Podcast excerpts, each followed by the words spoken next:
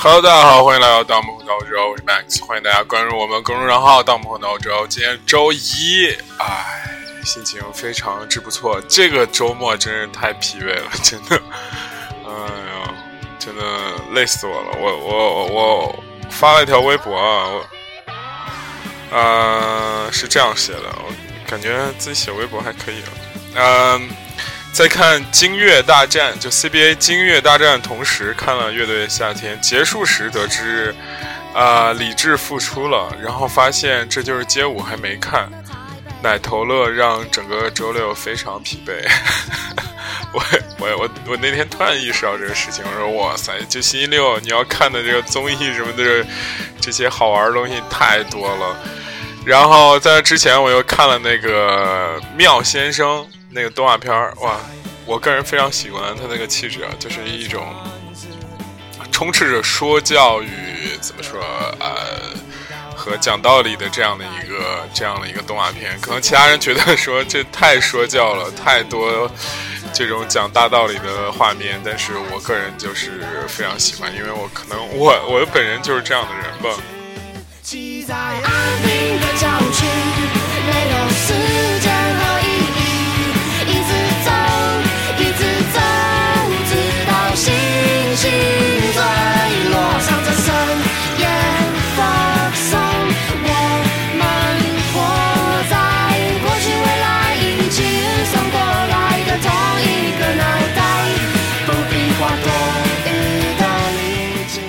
我非常喜欢，叫《安平之光》，我之前也推荐过，然后只是没有没拿来这个开场。我感觉这歌如果不拿来开场的话，可能大家就记忆点会比较低啊。这期就是有的时候吧，你这种呃需要放松的时候呢，就是我个人其其实是期待这个综艺或者什么是不要特别好看。如果你要真的特别好看的话，你个人看起来是非常累的。你往那个沙发上一躺，就是人家说 potato couch 嘛，买个薯片儿然后就特别的颓废，是吧？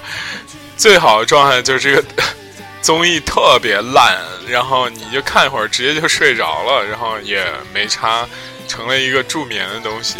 但是可恶的是，就是。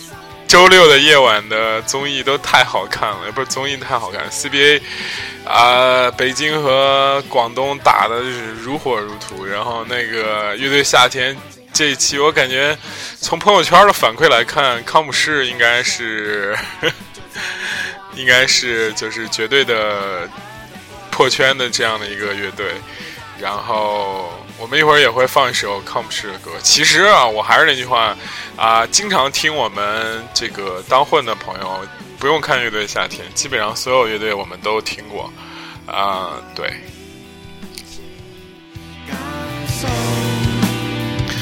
最最好玩的事是，今天我们这些东西都不聊，要聊一个最近看了一本书啊。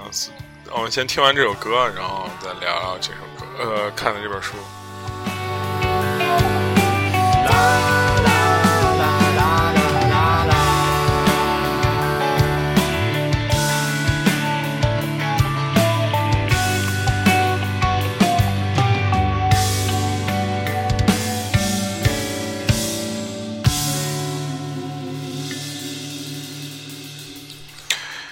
我在我在想啊，我的这个听众会是谁的时候，总有一个时刻会有一个答案，就是可能会有很多留学生听这个节目。这个在之前是理所应当的答案，但现在想起来可能没有那么理所应当当然了。但是我猜这个群体会是一个很主力的群体，就像我现在还经常就特别喜欢看这种留学生写的一些作品一样，呃，也不是留学生写，就是不同时代的作家在出国留学写这个作品一样。然后我我今天就是最近在看一本书，这个作者叫做亚然，哎。本名关仲仁，一九九三年香港新一代这个作家，你感觉这种作家其实也不知道是不是真的作家，反正就是很有意思的一个一个一个年轻人。嗯，他怎么有意思呢？就是这个这个大家可以看这个书来决定，或者听我聊来决定。但是有一个问题，我想问问大家：你比方说，当你去选择一个学校的时候，什么是你考量的最多的一个根本？是它名声，是地位所在城市，可能这些就差不多了。或者这个学科专业度有，顶多你可能认识一两个这个学科里边特别专业的一个老师。但是有一个问题，我不知道大家会不会思考到在里边。我觉得这是我之前没有思考过，但是你进入到就欧美大学体系里，一定会发现的一个事情，就是你会不会思考你所在的这个呃大学是。左派的还是右派的这个事情，什么是左派？这个听起来好像很正直、很 boring，但实际上聊起来非常有趣啊。呃，为什么非常有趣呢？因为左派的阵营啊，往往就是非常的怎么说，开朗、接地气儿啊。我先不发表我的意见吧，我先念一段这个书里写的，非非非非常有意思啊。啊，这个同学是在英国伦敦留学的，然后他说的是描写的也是英国伦敦的。他啊，大左派哈尔滨举举行集会，表明坚决辞任党魁。这场集会的选址非常特别，就在伦敦大学亚非学院，就是 School of the Oriental and African Study。简称 SOAS 门外，左倾的政治周刊《新政治家》这样行过：经过传媒和党内连日的轰炸，赫尔宾决定在左翼重镇伦敦大学亚非学院进行大反击，聚集他的支持者，跟所有背叛他的人下战书。这这所。坐落在大英博物馆旁边，而以研究亚洲、非洲地方政治闻名的小学院刚刚成立一百年。最初成立的时候，训练过不少殖民地官员。前港督尤德爵士和夫人彭文丽也是亚非学院的学生，而接任尤德的后一任港督易信更是亚非学院获得博士学位。今日亚非学院。不再训练外交使节，反而成为左翼重镇。问题是有多左？我在 SOAS 有个内地同学在伦敦读第二个硕士学位，今年九月即将读第三个。十多年前在伦敦大学学院读第一个，今年在亚非学院，而下年则在伦敦政经政政治经济学院。啊，现在已经开始在伦敦政经读暑期课程了。好爱读，好一个爱读书的女生，其实说穿是留恋自由的空气。读过伦敦大学的几间学院，绝对有条件比较各个学院的分别。他说，亚非学院和伦敦政经根本就是两个极端。在亚非学院里，无论同学亦或是气氛都非常的接地气；而在伦敦政经呢，则是那种典型的精英贵族。亚非学院就是那种爱抗争、反霸权的地方。今年开学之后，已经开进行了三次罢课，反啊。反对清洁工人外派，呃，就是外包。每年罢课三四次，四次是等闲事，不必大惊小怪。亚非学院的罢课不是那种自愿参加的快乐抗争，而是由学生整间学校封锁，连图书馆也要关起来。学生、老师齐齐抗争，不抗争就是叛徒。月初，《金融时报》中。中文网有篇文章介绍伦敦大学各个学院内的马列主义小组，基本上，伦敦大学旗下几个学院，像伦敦政经大呃，伦敦大学学院啊啊亚非学院都有这些小组。文章提到了小组自我标榜为第五国际的伦敦支部，以亚非学院最为活跃，成员。约在六十到八十之间，每星期三晚上七点，小组都有固定的活动举行，读《共产党宣言》或者探讨社会主义马克思主义之别，甚至会连同其他学院与马列小组一起辩论。而他们的精神领袖除了马列之外，就是赫尔宾了。赫尔宾就当时的这个工党的，好像是这个这个这个这个这个党魁，好像类似于这样的一个人。伦敦不是英国的一个政治政治家，然后就是以左派思想著称的，我觉得特别特别 啊。读读完这一段了，然后我想可能大家也多少明白一些什么是左派，什么是右派。但是你在选学校时候会选这些吗？我反正当时选学校时候完全没有思考这些。但是后来一复盘，突然觉得好像默默的也做出了一些小小的选择。我在荷兰念书的时候，然后那个学校，我个人在想，就是鹿特丹这个学校到底是属于左还是属于右的？后来我想一想，可能还是。偏左一点嘛，因为在我念书的时候，曾经有一个演讲是某个是吧 反这个分裂国家，咱们这个分裂国家的一个喇嘛 去演讲的，让我突然意识到哇，原来是吧，这个我们学校也是如此之左，是倡导这种人人可以发声的自由平等包容。当然，这种 到那儿来到这个我们学校的时候，肯定是。就是就是就是受到很多人的这种反对抗争啊，那个怎么说游行之类，我记得很清楚。当时在学校门口有一堆人被警察拦着，然后就狂喊什么，就是狂骂这个这个喇嘛是吧？然后当时觉得这个事情很有意思。呃，为什么今天要聊这个事情？就是我突然意识到，其实这个在国外念书的时候，你这个人其实已经。被有意无意的给界定了，而这个界定的这个事情啊，我觉得特别有意思。我们学校可能是这种偏左的，还当然还有很多是偏右的。我觉得什么是右呢？右右右偏一点就是那种精英式的。我觉得这个在英国特别 特别，呃，体现特别特别突出吧，啊。特别著名的一个学校是那个圣安德鲁斯，是吧？就是大家如果看过社交网络，或者是我觉得好像英国也有一个电影是讲这个的，就是那些偏右的呢，一般都是贵族精英类型的，贵族精英类型的就是那倍儿装逼，知道吗？就是。我个人感觉就是一弄，他们最明显特点是有那种兄弟会、骷髅会，什么这个会那个会之类的。呃，大家看过那个那个那个那个叫什么社交网络的时候，大家肯定知道，就是啊，兄弟会里边就是会有极其，我觉得吧，就变态以及就是那种比较夸张的那种入会条件，让你成为死心塌地成为这个兄弟会的人。议员，比方说在社交网络里，他们 就是一群人要站那个哈佛的那个像呃雕像前，在冬天，如果回答错一个问题，就要脱衣服，全是男的，不是女的，就是脱衣服，然后然后比谁能喝酒，还有就是在不同的区域里边都要呃不同的领域里都要做出贡献，等等等等等等等。这说白了，其实是在培养你一个优越感的这样的一个过程。其实天没有人是天生贵族吧？你经过一些淬炼，这每个人都可能成为，就是 得到一些偏门的知识之类之类。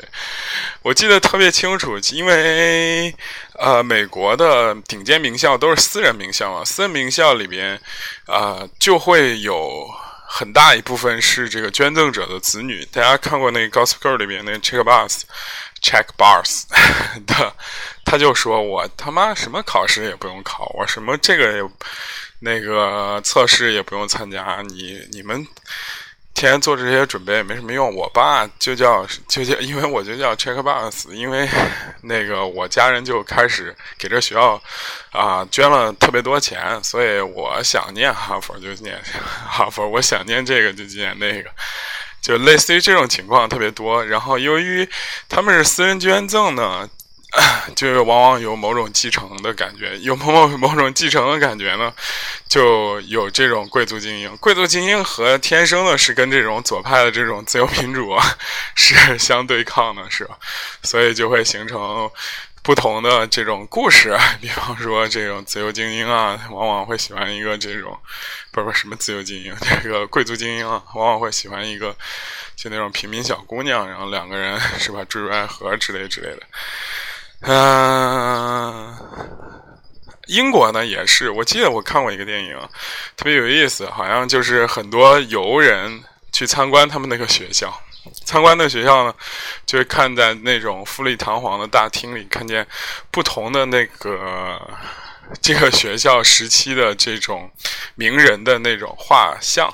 这时候有三个就是。他们不是会有一些嗯地方会被拦住吗？不让就是有人参观。这时候有三个吊儿郎当年轻人就穿过去了，然后那个讲解员就说：“哎，先生，这个地方不能去，这是私人领地。”就是告诉他们说，这个地方其实就是怎么说呢？就是捐啊，这个建校的创始人他们的私人博物馆之类。这三个年轻人就默默走到那个。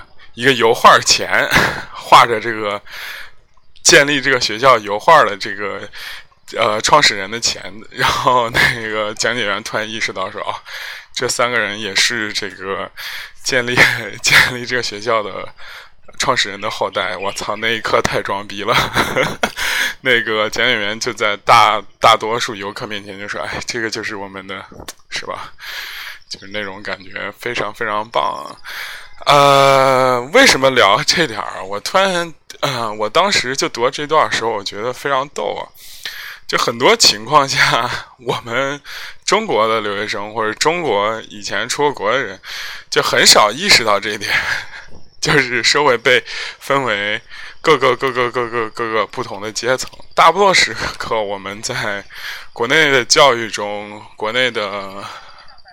呃，知识中，国内的文化中都不会强调一点，就是说什么，就是我们是有啊不同阶层的，有贵族。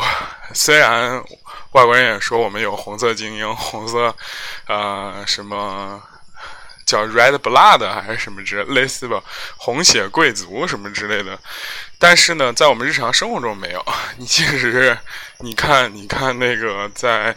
任何一个时代，我记得我上小学的时候，就门口有一些那种小商小贩儿，然后他们会 站到站住那个小学那个买卖那个叫什么，就是小学生上学那个通道嘛，会有学校安保人员来赶，然后你看那个小贩儿经常会说这样的话，说。是吧？江泽民来了，我也不怕他，就类似于这种，这种我们国内其实更更就是藐视藐视权威的，但是也是嘴上说说而已，真正不需要那个谁来是吧？就门口的一个城管就能把他给治了是吧？但是在我们印象中，大多数人都是平等的，大多数人，呃。都比较比较比较怎么说？没有那么刚烈。我们上大学的时候，嗯，就在我是在国内上大学嘛。我们在上大学的时候，更多思考的是谈恋爱的事儿、上网吧的事儿、如何逃课和以及不挂科的事儿。你看国内的这些啊，校园文学大多数都在写这些。从从最早的那个《草样年华》到啊，最早的可能你可以。上述到围城之类的吧，围城到后来不是也是老师之间，你看他们很少谈主义，或者觉得谈主义没什么意义，然后再到这个近期的这个 不是近期韩寒啊，这个包括我上学的时候特别爱看那《草原年华》，基本上就是吃喝玩谈恋爱乱搞，这不是乱搞，就是以这个为重点。但是大部分时间呢，我们没有思考过，就是类似于。啊，今天这个学校不让穿超短裙，为什么不让穿超短裙？这不自由，我们要他妈抗议，我们要罢课之类的，没有这样的事情发生。嗯，我们好像在一个特定的、非常稳固的、牢靠的规矩里，都当好孩子当惯了。然后我突然意识到说，哦，原来我们可以这样做的时候，就觉得一切很有意思。我发现没有开背景音乐啊。我就说怎么哪里怪怪的，好像就我自己一直在喘粗气，好像在干一些什么事情一样。呃，其实这些东西啊，还是有一些传统的。什么传统啊？你往仔细扒，这个东西可以聊的很多。比方说，是不是这种有所谓贵族精英文化的地方，往往是呃离欧洲大陆，即使以欧洲来看，也是离欧洲大陆比较远的地方。呃，欧洲大陆核心区域，德意法，对不对？三个法国人家就更不用说，我们巴攻占巴士底狱，是不是？这法国大革命什么国王，国王全被我们送上断头台，是不是？德国是吧？更是这样，就是政治正确之王，希特勒之后，别说别说国王，独裁者都不可能让你说。意大利就更不用说了，啊，意大利好像还有国王是吗？意大利是不是还有国王？我，我怎么觉得意大利好像还有国王的样子？意大利没没国王，对对，意大利是总统。对，就是就是这个欧洲欧洲大陆的核心区域呢，由于这个法国大革命影响，而不会不可能让你允许有这种什么国王啊、封建的这种东西出现。但是反而这个东西远离欧洲大陆的边缘地带，比方说像荷兰就会有国王，然后再往那边丹麦那边、北欧斯堪的纳维亚也会有，然后偏离这个。地理核心区域的啊，这个英国是吧？肯定也有，它是个岛嘛。保留这种，呃，我刚上脑，我就啊，对，就是欧洲的核心区域肯定都会有这种，呃，肯定都被这个大革命给洗礼过了，是吧？法国大革命洗礼过，不可能会有所谓的贵族。你很少听到，就是法国会说，哎，法国某个。大贵族怎么样 是吧？这个好像在巴黎哪儿有几个大贵族这样的，可能会有的印象，可能就是那些奢侈品品牌吧，什么之类之类，掌门人之类之类的吧。但是呃，但是就是你在法国提贵族，好像既是既陌生又熟，既熟悉又陌生的一个词。但是你在英国，就经常可以，我们在电影好莱坞电影里，或者是呃。呃，很多这种影视作品里就可以经常提到这种，怎么说？呃，王子跟这个灰姑娘的故事是吧？我有时候在想，你说这贵族到底有什么用啊？我觉得吧，嗯，是这个商业社会里边大家这个，嗯，装逼的最后顶峰了，真的。你想，你你如果是一个就是这个非常有钱的富豪，非常有钱的富豪的。独生子或者是独生女，然后家里从小不缺钱，然后旁边都是这种，你怎么都是有钱人，嗯，哦，突然想到，其实法国也有些类似于这种精英的东西啊。记得去年，呃，不不是，每一年都会有一个什么名媛舞会，是吧？好像是。之前李连杰他女儿也参加过，然后那个万宝宝也参加，著名红色贵族是吧？万宝宝老师也参加过这样的这种这种这种怎么说精英圈的这个东西。偶尔思考一些这些这些事情，突然觉得世界很有趣。我我们国家有没有这个？极左的学校或极右的学校，我个人是不知道的啊。我们学校就每天喝酒谈恋爱，毕业论文，类似于这样的，是比较单纯的、缺快乐的这样的一样一个大学生活。但是我记得那年好像李采访过李银河，那那一年去年采访李银河的时候，他说过一个事情特别有意思，好像是北大还是比较偏激的。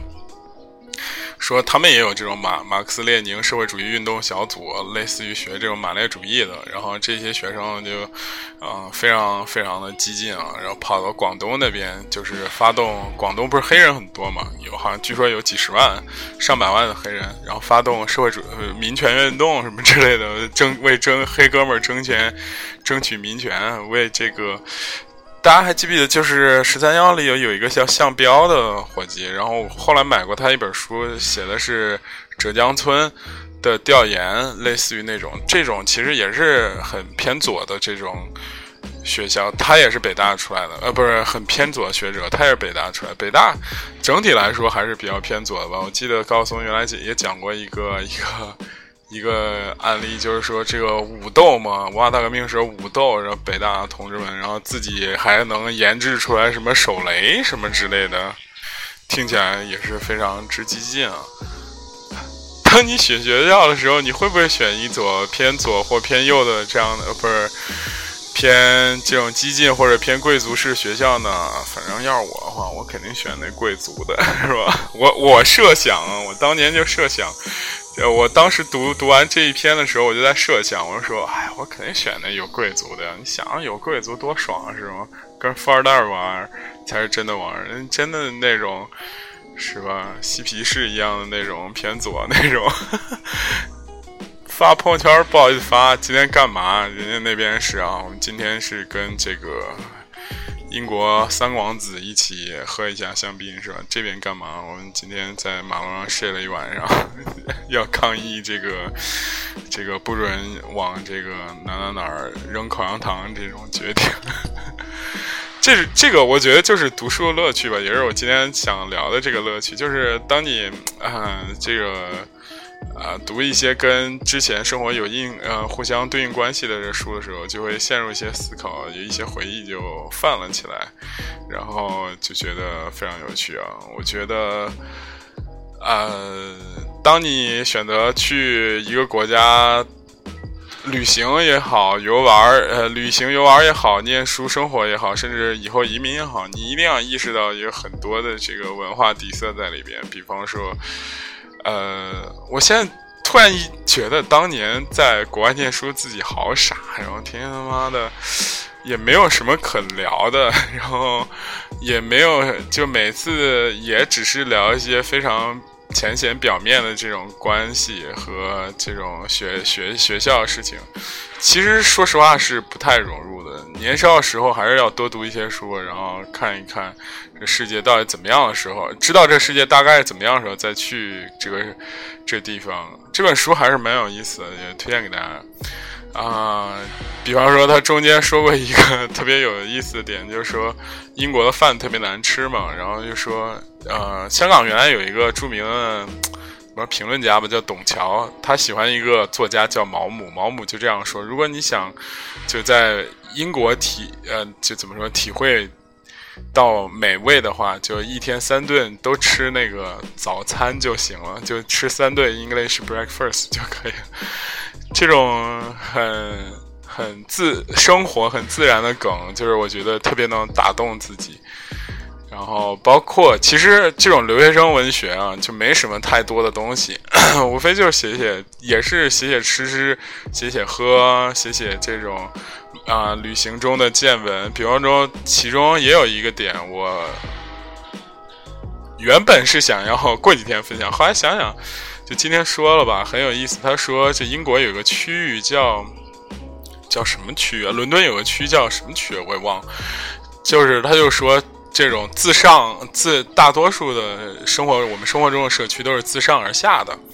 比方说，是吧？啊，我们今天这领导说这块儿这个社区我们要盖一个，是吧？幼儿园，规划局就盖，说这个我们给我批地，然后这个房地产商说 OK，我们去收钱买房的时候就给你弄一这个幼儿园。他说，这自上而下的社区可能是我们生活中比较经常所见的，呃，而他这个。